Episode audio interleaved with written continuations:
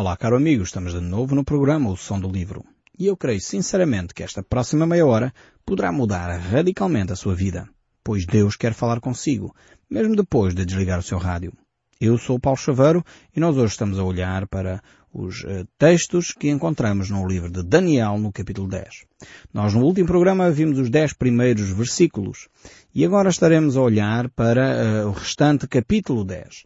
Nesses textos nós vimos Uh, juntamente com Daniel, esta descrição que ele faz de Cristo glorificado.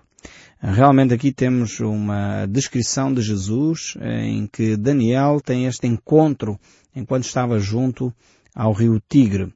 Eh, se por um lado nós vemos que no capítulo 9 ele faz uma confissão do seu pecado e do pecado do seu povo, por outro lado vemos que essa confissão tem consequências diretas na relação com Deus. Então é fundamental nós entendermos que sem a confissão do pecado não há comunhão com Deus. Eh, se nós eh, pensássemos que podemos nos aproximar de Deus de qualquer maneira, então desenganemos-nos. Temos que repensar a nossa espiritualidade.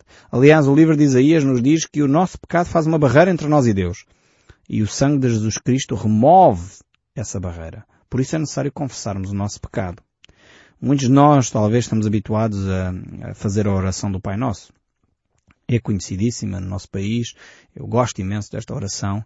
Uh, mas ela é só um modelo. Aliás, Jesus, antes de dar esta oração, ele diz, não a utilizem como vã repetição. Vejam lá isso em Mateus capítulo 6 e verifiquem antes de voltar a orar a oração do Pai Nosso como uma repetição. Há grupos religiosos que têm ideias assim, olha, precisamos de orar uh, 10 Pais Nossos e os teus pecados ficam perdoados. Não. Uh, não é pelo repetir a oração muitas vezes que os nossos pecados são perdoados. Uh, os nossos pecados são perdoados quando nós, em sinceridade, reconhecemos o nosso erro e confessamos-lo a Deus. Mas esta oração do Pai Nosso eu gostaria de ler convosco, uh, porque ela tem princípios tremendos acerca da nossa compreensão da vida espiritual. Ela diz assim, eu gostaria de introduzir este capítulo 10 de Daniel com esta oração do Pai Nosso, capítulo 6 de Mateus, verso 9. Ele diz assim, portanto, vós orareis assim, é a oração que Jesus nos ensina. Pai nosso que estás nos céus, santificado seja o teu nome. Venha o teu reino, faça-se a tua vontade, assim na terra como no céu. E o pão nosso de cada dia dá-nos hoje e perdoa-nos as nossas dívidas, assim como nós temos perdoado aos nossos devedores. E não nos deixes cair em tentação, mas livra-nos do mal, pois teu é o reino, o poder e a glória para sempre. Amém. Temos aqui esta oração tremenda, mas eu não sei se repara, você que se calhar até já utilizou esta oração vezes sem conta, não sei se você compreende toda esta oração. Se já reparou que você declara que você quer o perdão de Deus uh, na mesma medida que você perdoa os outros. Diz lá a oração a meio, e perdoa-nos as nossas dívidas, tem um i, e perdoa-nos as nossas dívidas, assim como nós. E assim como nós o quê? Assim como nós temos perdoado aos nossos devedores. Ou seja, por outras palavras, na oração do Pai Nosso nós estamos a dizer assim, Senhor Jesus, não me perdoes se eu não consigo perdoar o meu irmão. É o que nós estamos a dizer pela negativa. Eu só transformei a oração uh, que Jesus nos apresenta aqui pela positiva uh, numa versão da negativa, que é para nós percebermos o que é que estamos a dizer. Porque às vezes nós repetimos orações e nem sabemos o que estamos a dizer. Então nós estamos a dizer nesta oração do Pai Nosso, e é que Jesus nos ensina, e este ensino tem fundamento teológico em muitos outros aspectos da Bíblia, uh, que o, o nosso perdão está condicionado ao perdão que nós damos ao outro, ao próximo. E Jesus, a certa altura, depois conta uma história até muito engraçada para ilustrar este aspecto. Uh, porque muitas vezes nós temos dificuldade, e usar a imagem, de perdoar uh, um euro de alguém que nos deve e afinal de contas nós devíamos uh, mil euros a Deus e Deus perdoou-nos essa dívida. Depois nós encontramos alguém que nos fez uma pequena falha e nós, pumba, caímos em cima da pessoa e cobramos e somos terríveis com essa pessoa. Jesus contou essa parábola no sentido de nos ilustrar exatamente este princípio aqui. Daniel, então, antes de receber este, este, esta grande revelação de quem Deus é, é, através do Filho, uma manifestação da presença do Filho glorificado, ele tem esse tempo de confissão do pecado. E eu gostaria de desafiar cada um de nós a ter eh, mais vezes na nossa vida essa atitude. Não é o confessar o pecado simplesmente lá no confessionário. Ah, tenho que me confessar. Não, confesse em primeiro lugar a Deus. É importantíssimo confessarmos uns aos outros. Eu já tenho dito isso aqui, portanto não estou a pôr em causa a importância de nos, eh, de nos confessarmos uns aos outros, como diz as Escrituras em Tiago, capítulo 5, verso 16. É um texto bíblico que eu acho que nós temos que recuperar para as nossas comunidades. A Bíblia mostra isso, infelizmente, ao longo da história da Igreja Cristã, nós perdemos este aspecto tão vital da confissão do pecado. E por isso alguns grupos descobriram isto e estão a utilizá-lo em termos terapêuticos para que, eh, na realidade, sejam recuperadas pessoas com vícios eh, de drogas e álcool, são recuperadas porque utilizam este princípio básico da confissão. E a Igreja Cristã foi perdendo. Primeiro havia de facto a confissão pública, que a Bíblia nos ensina. Depois ela foi removida para o confessionário e algumas comunidades já não confessam a ninguém. Confessam-se a Deus e pouco mais. Mas a Bíblia nos ensina que de facto temos que confessar as nossas falhas uns aos outros para sermos curados, diz lá o texto em Tiago. É um texto fantástico, acho que vale a pena nós estudarmos e recuperarmos nas nossas comunidades, porque quando nós temos a hombridade, a humildade, a sinceridade de abrir o nosso coração, somos efetivamente restaurados. E Daniel aqui faz a sua confissão no capítulo 9 e agora no capítulo 10 ele recebe esta revelação tremenda. É vital para nós termos comunhão com Deus a nossa a confissão do nosso pecado. A Deus, em privado, eventualmente num grupo, uh, e talvez, e o mais importante, se ofendemos alguém, ir falar com essa pessoa e restaurar uh, aquilo que penalizamos. Se é possível restaurar, então façamos-lo. Se temos que pedir perdão a alguém, façamos-lo. Se temos que restituir o dinheiro que roubamos, devolvamos. Isso é verdadeiramente a confissão. Eu estou arrependido e quero emendar o que fiz de errado no passado. Então estamos aqui, Daniel está a ter este, este momento fantástico da presença de Deus, mas ao mesmo tempo aterrador. Tanto que ele cai eh, prostrado, sem sentidos no chão, tal é o poder da presença de Deus.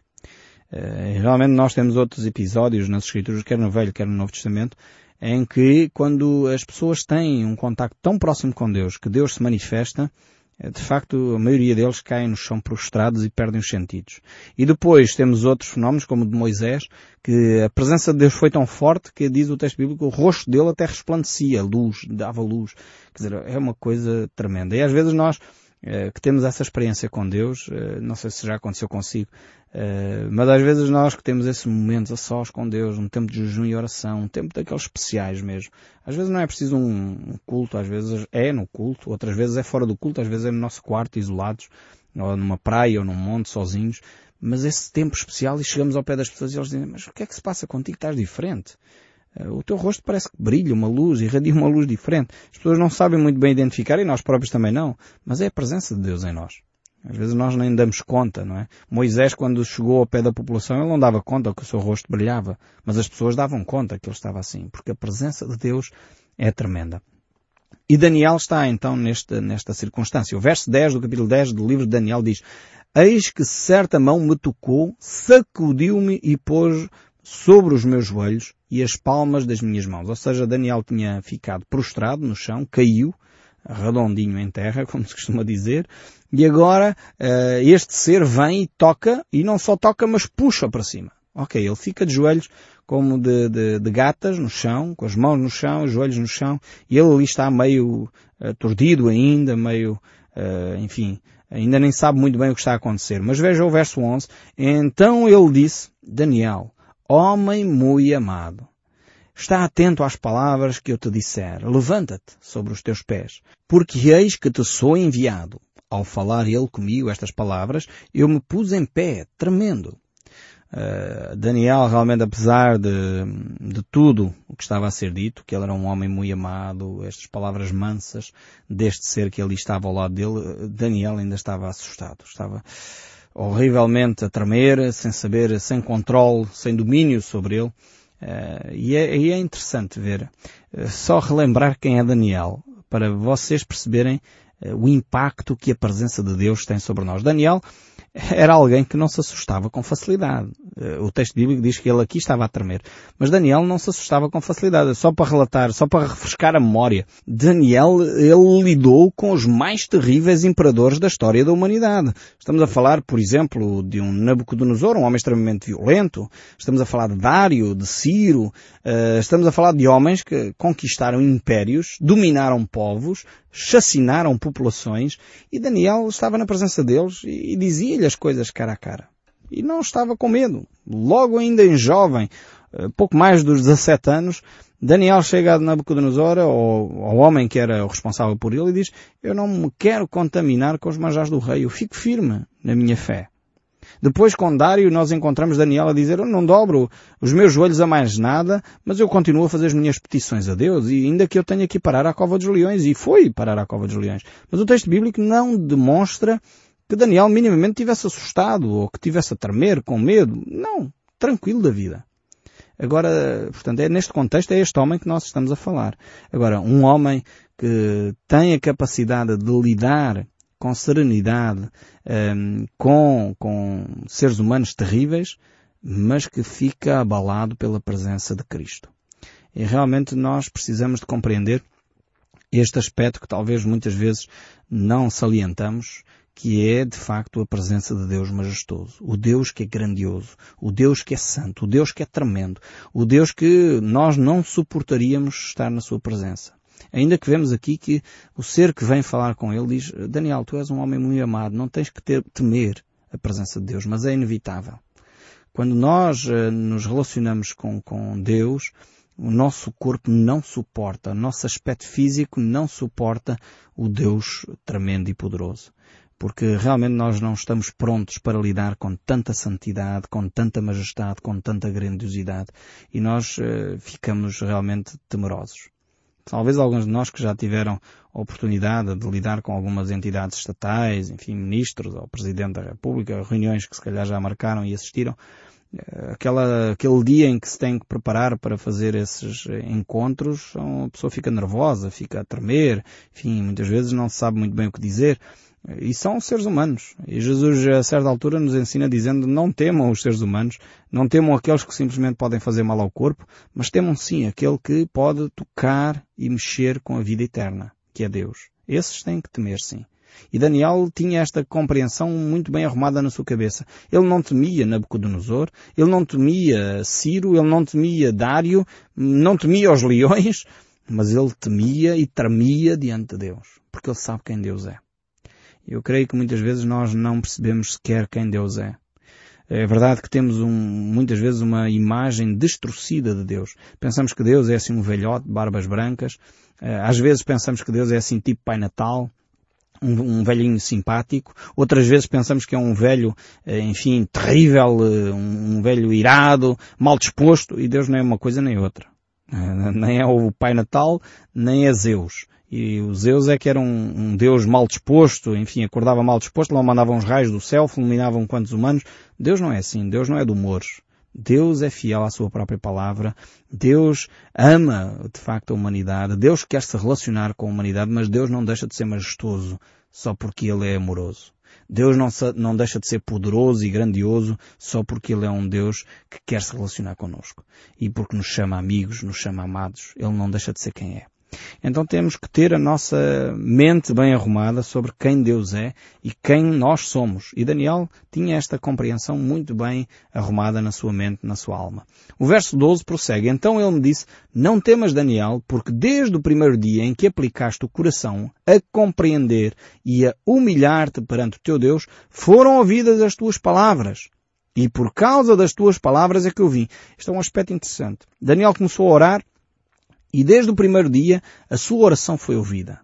Só que passaram três semanas, vocês estão lembrados, não é? Uh, estamos só a relembrar ainda. Daniel começou a orar e três semanas depois é que chega a revelação de Deus. O que é que aconteceu entretanto? Porque é que esta revelação não chegou de imediato se de imediato saiu a ordem, eh, a oração foi ouvida e de facto ele recebeu ordens para trazer a resposta a Daniel. Verso 13 dá a resposta. Mas o príncipe do reino da Pérsia me resistiu por 21 dias. Porém, Miguel, um dos primeiros príncipes, veio para ajudar-me e eu obtive vitória sobre os reis da Pérsia. É óbvio que aqui o anjo não está a falar do rei Dário nem do rei Ciro. Uh, o, o, anjo está a falar de poderios espirituais que dominam as nações. Então, por isso eu ainda há pouco falei uh, de um mundo paralelo, podemos dizer assim. De, de um mundo que é vivido uh, em termos espirituais. E enquanto há governantes terrenos, há governantes espirituais sobre os territórios. E neste caso aqui, sobre o território da Pérsia, havia um príncipe, um ser uh, demoníaco que dirigia a Pérsia em termos espirituais e que de alguma forma influencia depois as decisões humanas. E este anjo veio para uh, falar a Daniel. Provavelmente é o anjo Gabriel que vem falar a Daniel e tem essa responsabilidade de transmitir a resposta de Deus à oração de Daniel, que foi ouvida no primeiro dia, é, é curioso ver isto, mas que levou 21 dias uh, a trazer a resposta. E isto porquê? Porque havia uma batalha nos lugares celestiais a ser travada. E o anjo do Senhor estava de facto a defrontar-se com este poderio espiritual, este príncipe da Pérsia, e esta batalha durou 21 dias. Vejam bem. 21 dias humanos. E de facto ele tem necessidade de, de convocar mais tropas, aqui espiritualmente, uh, debaixo da autoridade do anjo Miguel, que representa o anjo que toma conta da nação de Israel, para que ele pudesse auxiliar nesta guerra. E realmente é uma guerra que se trava a nível espiritual. Não é uma guerra humana, com armas humanas. Uh, e às vezes nós pensamos em guerra, pensamos logo em metralhadoras e bombas. E não tem nada a ver com isto. Em termos espirituais, os seres espirituais não lidam uh, dessa maneira. Uh, e é por isso que aqui Daniel é um elemento chave também. Vejam que enquanto os anjos estão na peleja eh, lá nos lugares celestiais, em que Daniel não vê, Daniel não sabe, ele está cá embaixo, em oração e em jejum, a interceder para obter a resposta. E por isso mesmo, Deus envia ou permite, dá permissão para que de facto o anjo Miguel vá auxiliar este anjo uh, para poder a resposta chegar até Daniel.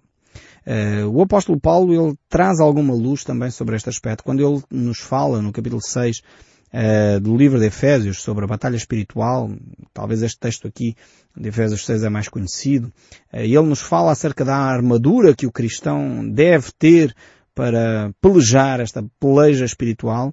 Ele diz assim no verso 11 do capítulo 6 do livro de Efésios, revestivos de toda a armadura de Deus, para poder ficar firmes contra as ciladas do diabo.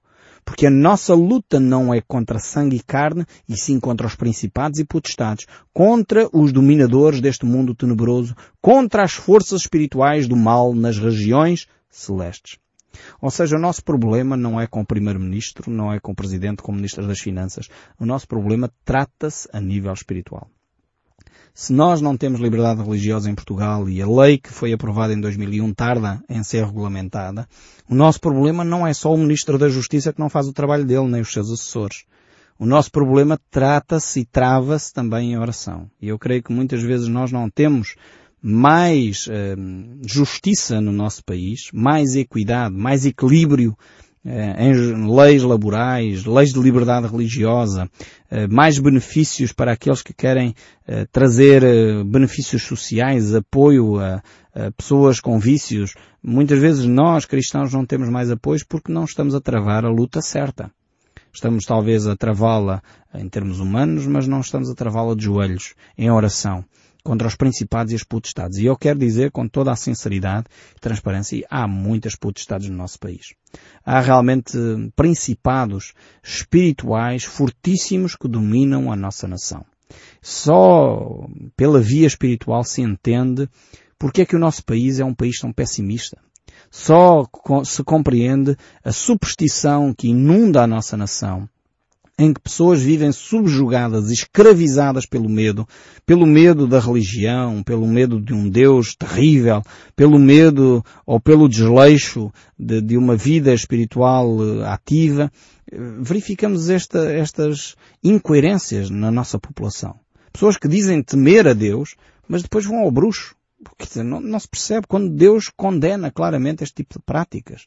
Uh, vemos pessoas que dizem temer a Deus, mas depois passam a vida a murmurar e a dizer mal de tudo e de todos. Uh, vemos pessoas que dizem temer a Deus, mas depois uh, são facilmente levadas a mentir. Então isto são principados e potestades que reinam sobre a nossa nação. E nós precisamos, como Daniel, jejuar e orar para libertar a nossa nação destes principados e destas potestades. É por isso que o apóstolo Paulo, a certa altura, lá na carta que ele escreve aos Romanos, no capítulo 15, ele diz no verso 30, Rogo-vos, pois, irmãos, pelo nosso Senhor Jesus Cristo e também pelo amor do Espírito que lutei juntamente comigo nas orações a Deus em meu favor. Vemos que o apóstolo Paulo percebia muito bem que há aqui necessidade de oração. Esta batalha espiritual uh, só pode ser ganha se o for em oração. É necessário nós uh, entendermos, como diz o apóstolo Paulo, uh, em segunda carta aos Coríntios, no capítulo 10, ele diz, porque embora andando na carne não lutamos segundo a carne, porque as nossas armas uh, não são carnais e sim poderosas em Deus para destruir fortalezas, anulando sofismas. Sofismas são ideias filosóficas e toda a altivez que se levanta contra o conhecimento de Deus, levando cativo todo o pensamento à obediência de Cristo. A nossa guerra é guerra espiritual. É guerra que se trava em oração e não fisicamente. Mas prosseguindo aqui este véu que se levanta um pouco sobre a vida espiritual, o apóstolo um, Paulo dá-nos aqui uma grande ajuda, mas Daniel continua no capítulo 10, verso 14. Agora vim para fazer-te entender o que há de suceder ao teu povo nos últimos dias, porque a visão se refere a dias ainda distantes. Então esta visão aqui uh, refere-se em primeiro lugar ao povo de Israel, não tem a ver com a Igreja, é preciso clarificar este aspecto. Um segundo aspecto, ela refere-se a este fim dos tempos, ao final das 70 semanas de Daniel, que ele já tinha dito e visto no capítulo 9, e o terceiro aspecto é que este período uh, corresponde então a dias muito distantes desta visão. Portanto, não tem a ver com o imediatismo daquilo que iria acontecer uh, o Império Grego, o Medo-Persa uh, ou o Império Romano. mas prossegue ainda o verso 15. Ao falar ele comigo estas palavras, dirigiu o olhar para a terra e calei. E eis que uma semelhança do Filho do Homem me tocou nos lábios. Então passei a falar e disse àquele que estava diante de mim, Meu Senhor, por causa da visão que me sobrevieram dores, e não me ficou força alguma. Como, pois, pode o servo do meu Senhor falar com o meu Senhor? Por quanto a mim, não me resta já força alguma, nem folgo ficou em mim. Então me tornou a tocar aquele semelhante a um homem e me fortaleceu. Vemos que Deus, quando está na nossa presença, quando de facto nos toca, nós podemos ficar fortalecidos uh, nele. E o verso 19 e 20 ainda diz, uh, não temas, homem muito amado, paz seja contigo, sê forte, sê forte. Ao falar ele comigo, fiquei fortalecido e disse, fala meu Senhor, pois me fortaleceste. E ele me disse, sabes porque eu vim a ti?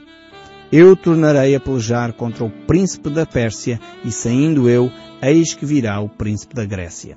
Temos aqui mais uma vez o relato da profecia daquilo que iria acontecer e uma vez mais o anjo manifesta uh, aquilo que Deus já tinha dito a Daniel através das profecias. E eu espero sinceramente que o som deste livro continue a falar consigo, mesmo depois de desligar o seu rádio. Até ao próximo programa e que Deus o abençoe ricamente.